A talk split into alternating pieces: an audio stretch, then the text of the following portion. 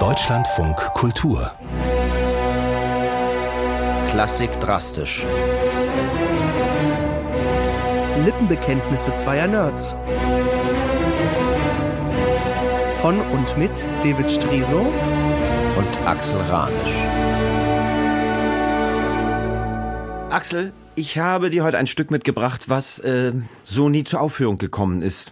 Ähm, Melanie Bonny, lieber Axel, geboren 1858, Französin, Komponistin, Ja. die äh, in kleinbürgerlichen Verhältnissen aufgewachsen ist, die äh, keinerlei Förderung ihres Talents erfahren hat von zu Hause, die angefangen hat zu studieren am Pariser Konservatorium, auf eigene Initiative Har hin. Harmonielehre, genau. Ja. Sich dort dann verliebt hat. Sie hat mit einem Kommiliton, der wunderschöne Texte geschrieben hat, die sie äh, vertont hat. In denen hat sie sich wahnsinnig verliebt und diese Liebe hielt auch ein, ein Leben lang. Das war dieser Amédée Hettich. Und der machte ihr einen Heiratsantrag und die Eltern nahmen sie daraufhin also noch vor Studienende vom Konservatorium und sie war gerade in der engeren Auswahl für den Prix de Rome. Sie war also in der Anwärterklasse für den Prix de Rome und wurde also von den Eltern wieder vom Konservatorium genommen. Unglaublich tragisch, finde ich. Sie hat dann einen 20 Jahre älteren Industriellen heiraten müssen. Der hat fünf Kinder mit in die Ehe gebracht, von sich schon. Dann hat sie noch drei eigene mit ihm bekommen.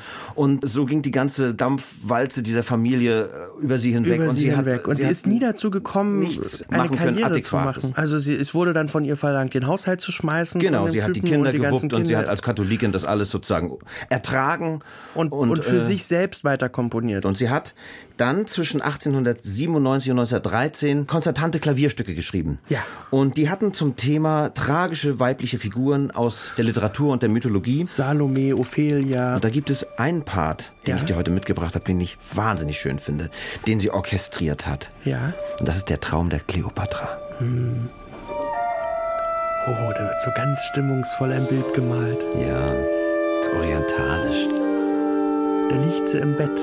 Das weiß ich nicht. Vielleicht träumt sie auch im Stehen. Denn man weiß, man weiß nicht, was Melanie Boni sich gedacht Ja. hat. Ja? Wir, wir, wir, Vielleicht schaut sie auch einfach auf ihre oh, entschuldige. Ist das schön.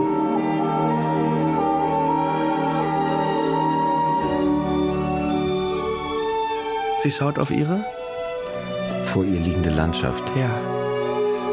Und dann entwickelt sich nach einer gewissen Zeit sowas wie ein, ja, ich weiß nicht, kann man es ein Liebesthema nennen? Sehr so sehnsuchtsvolle Weil es ist so groß und es ist so, So harmonisch und schön. So, und, und so filmreif. Ja. Es ist so fein instrumentiert. Ja. Also, äh, Ja. weil du sagtest am Anfang, das Stück wurde nie ge gehört. Also diese Orchesterfassung ist nie erklungen, aber es gibt sie von ihr. Genau. Und es changiert irgendwo zwischen Debussy und... Debussy war ihr Studienkollege. Ah, die haben zusammen Ja. studiert. Ja. Und dann wacht sie aber irgendwann auf aus Irgendwann diesem Traum in der Mitte, ja? Ja. Mitten in der Mitte Das Anfangsthema. kommt es wieder. Ja. Das heißt, irgendwas hat sie gestört im Traum oder so. Sie, sie erwacht und versucht dann diesen wirklich schönen Traum wiederzubekommen, aber das funktioniert nicht mehr. Nein, das wird der wird, etwas disharmonisch und ja, dynamisch. Ja. ja, also was auch immer sie da träumt und, und, und aber, aber es ist, klingt nicht glücklich. Hier ist dieses Liebesthema wieder, aber zerhackt und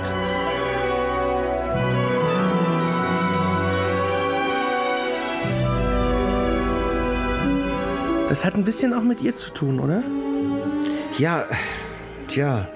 Bei diesem, diesem Hettich. Sie hat dann eine Tochter bekommen mit dem Hettich. Äh, Sie, ist, sie sind zusammengeblieben, obwohl. Sie hat keinem erzählt und keiner hat's, keiner hat's gewusst. Sie ist in die Schweiz gefahren, hat dieses Kind bekommen und hat sich als die Freundin der verstorbenen Mutter ausgegeben und der Vater hat sich als Onkel ausgegeben. Und das Mädchen ist sozusagen in der Schweiz groß geworden und wurde erst mit 15 Jahren davon in Kenntnis gesetzt, dass das eigentlich die Eltern sind. Und dann, als der Alte tot war, dann hat sie mit, äh, mit ihrer mit Tochter ihrer zusammen gewohnt. Zusammen gewohnt, hat sich allerdings immer mehr und mehr in ihren Glauben hineinmanövriert und hat dann eigentlich damit abgeschlossen, jemals öffentlich aufgeführt zu werden und hat immer für ihren eigenen Gebrauch komponiert. 300 Kompositionen. Also wahnsinnig viel. Ja. Dann lass uns doch noch mal das Ende hören. Ja.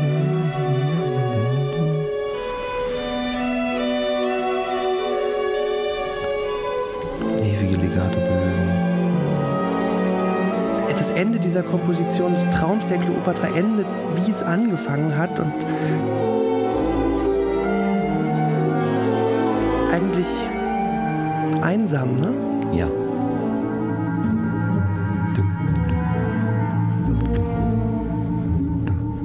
Was für eine elegante, schöne Komposition. Wunderschön, oder?